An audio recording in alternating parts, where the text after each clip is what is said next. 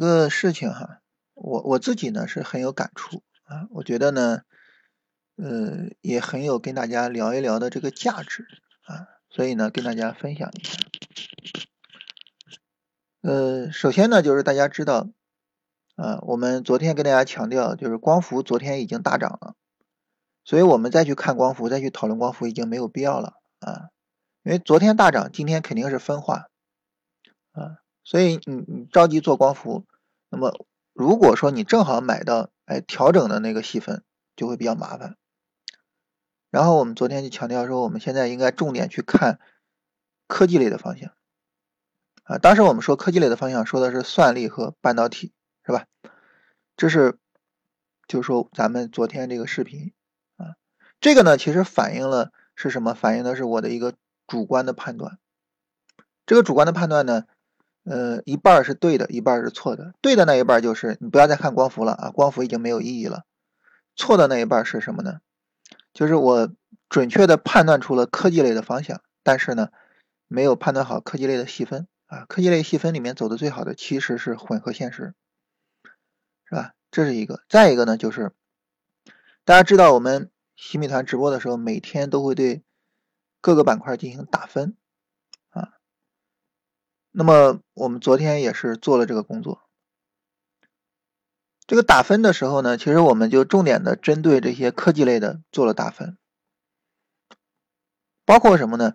就是我提到的像算力、像半导体，就特别的看了一下。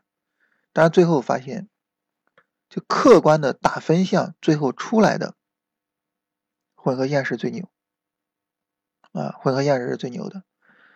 我们一共是给了六个打分项，这六个打分项里面呢，其中有三个啊是不需要打分的啊。新概念这一项大家都不是新概念啊。然后大盘有大跌，大盘没有；板块小调整，板块都没调。所以呢，能够打分的就是这三项。这三项里面，混合现实是得满分的，就它每一项都符合条件，而且是唯一的一个。所以你这样整个打分下来呢，就等于。从客观的打分结果上来说，那么混合现实是我们昨天收盘到今天最值得重视的板块啊，最值得重视的。结果就还真就是它今天涨得最好。就今天早晨的时候啊，混合现实涨了之后，跟朋友聊天啊，我也提到这个，就是。我觉得很有感触，就在于什么呢？就是可能人比较擅长的事情，和客观的量化的交易条件比较擅长的事情，可能就是各擅胜场啊。人比较擅长什么呢？就是一些大的方向的制定啊。你比如说，这个我们不要再看光伏了啊，我们去看科技类，是吧？这是大的方向的制定。还有呢，就是。这些具体的打分项，哪些打分项是有意义的，是吧？这也是大的方向的制定。关于这个，跟大家分享一下啊，就是我们这一条是突破日线前高，之前不是啊，最早列打分项的时候是突破三十分钟前高，结果在使用的过程中，我们发现呢，每一个进入到我们视野需要对它打分的板块，全部都符合突破三十分钟前高的条件。当你有一个条件是所有的板块都符合的时候，其实这个条件就没有价值了。为什么没有价值呢？因为它不筛选板块，所以我们就改成了突破日线前高。啊，这一条只有混合现实符合。就是人就最擅长做这种事情。然后你把这些事情做完了，就大的东西你弄完了，具体的条件你弄完了，剩下的可能交给客观条件去做，可能会更好。首先呢，客观条件会比较稳定，它不会。受制于情绪，对吧？你从情绪的角度，你昨天这个收完盘，咱们应该聊什么呢？光伏，光伏，光伏，是吧？就跟上周五啊，上周五收完盘聊什么呢？游戏，游戏，游戏，是吧？没有意义啊。就人在情绪的驱使下，会去聊那种就是最能够刺激你的眼球、最能够刺激你的情绪的事情。上周五是游戏，昨天是光伏，但是这两个你去聊都没有价值。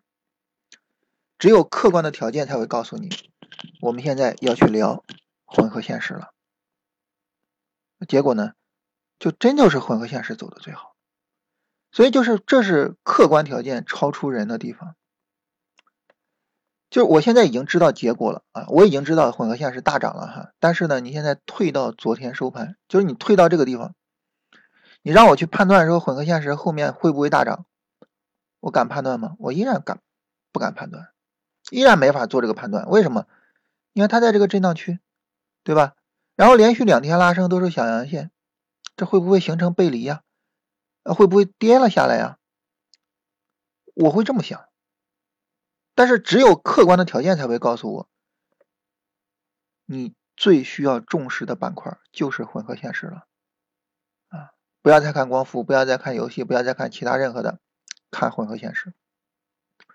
只有客观条件才能做到这一点，所以我很感慨啊，就是虽然说条件是我们列的，但是呢，条件所得出的结论可能会超出我们的一个预期，但是呢，往往客观条件得出的结论才是正确的啊，所以这个跟大家实事求是的讲啊，这个混合现实的钱我们没有赚到。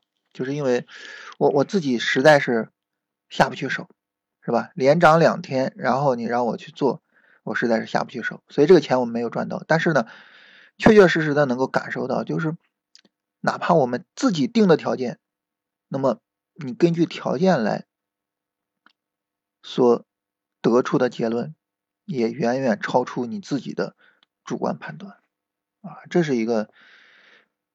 很有意思的事情，我觉得就是，所以跟大家也分享一下啊。聊完这个事儿呢，咱们来看市场情况啊。首先呢，大盘呢已经连涨了三天啊，这是呃怎么说呢，一个很好的跨年行情是吧？但是呢，在连涨三天之后呢，我们需要有一个心理预期啊，什么意思呢？就市场有可能会走。就相对来说规模大一些的调整，有这种可能性。我们来看啊，当时这是呃去年四月份见底的时候，大盘是连连续大涨了四天，然后一个大幅度的低开低走啊，第二天又调整，然后呢第三天又是一个大幅度的低开，很吓人对吧？很吓人，然后开启了后面的行情，连调三天。啊，就连续大涨之后连调了三天，然后这儿呢是大盘连涨了一周之后连调三天，啊，而且也是一样很吓人，是吧？非常吓人的走势。然后这儿连涨了三天，然后连调了三天，所以我们在这儿连涨三天之后啊，有可能啊，咱们元旦节回来啊，我们迎来一个开门红，但是呢。如果市场出现连续的三天调整啊，如果说出现就很吓人那种低开低走啊，然后什么，我们要知道它是正常的，就是这种连续三天的调整，它是为后续的上涨打开通路的，所以这个时候我们要知道，就是它是正常的，你不用太去担心这个事情。所以呢，就是我们提前有个心理准备啊，你提前有心理准备，跟你没有任何心理准备，然后直接去面对那个长时间的深调的时候，它其实是不一样的啊。所以我们对于这个呢，要有一个心理准备啊，这是第一个事情啊。关于这个市场方向上，那关于主线上呢，其实也很明确，是吧？就是光伏是最重要的主线方向，然后呢，就是科技类。还有呢，就是消费，现在就是三大方向基本上都是很明确的了，啊，新能源的方向就是以光伏领头，然后呢，像锂电呀、磷呀，还有其他的一些和新能源相关的，是吧？这是一个方面。然后消费的方面呢，像酿酒啊、鸡肉、食品饮料啊，最后呢就是这个科技类方面啊，混合现实、算力。半导体三个方向非常明确了啊，就围绕着三个方向做就可以了啊。那围绕这三个方向做什么意思呢？就是看谁调整，谁调整我去做谁。啊，调整如果调大了我就等等，如果崩了那就不能做了。调小了我就正常做。拉升的谁拉升我就可以去卖出一下啊，做一下止盈啊，然后呢等新的调整再去做。啊，就这样往复循环的操作，超短其实就这个意思啊，就这种往复循环做这个操作的啊，这个意思。好，这是我们简单聊一下这个哈，就是呃跟大家分享了一下这种客观条件它的一个超出人的情绪之处啊，我我真的就是特别感慨这个事儿啊，所以跟大家聊一聊。